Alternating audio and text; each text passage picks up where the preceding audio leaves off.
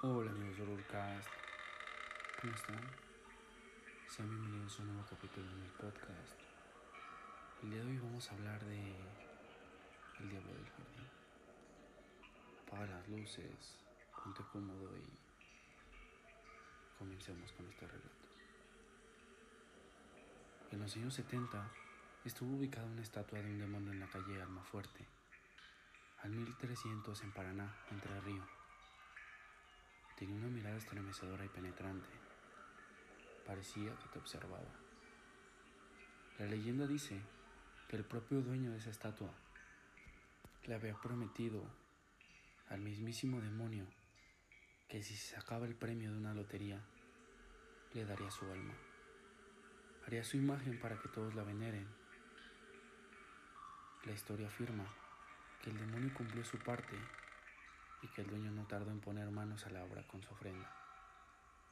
Pero dicen que murió de una manera brusca. Su último aliento y suspiro y un gran grito de dolor y sufrimiento. Quedó de la misma forma que la estatua, la misma posición.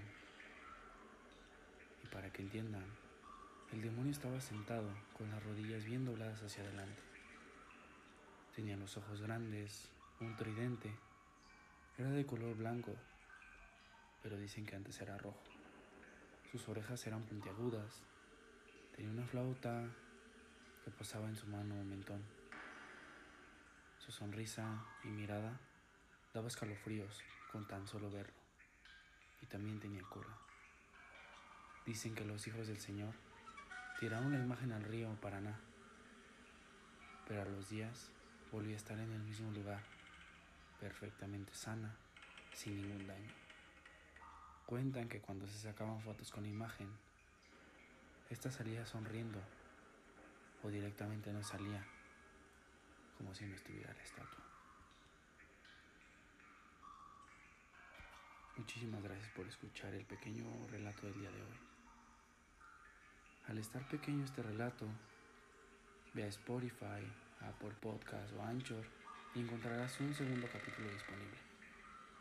Así que no te lo pierdas y dime, ¿estás listo para el horror?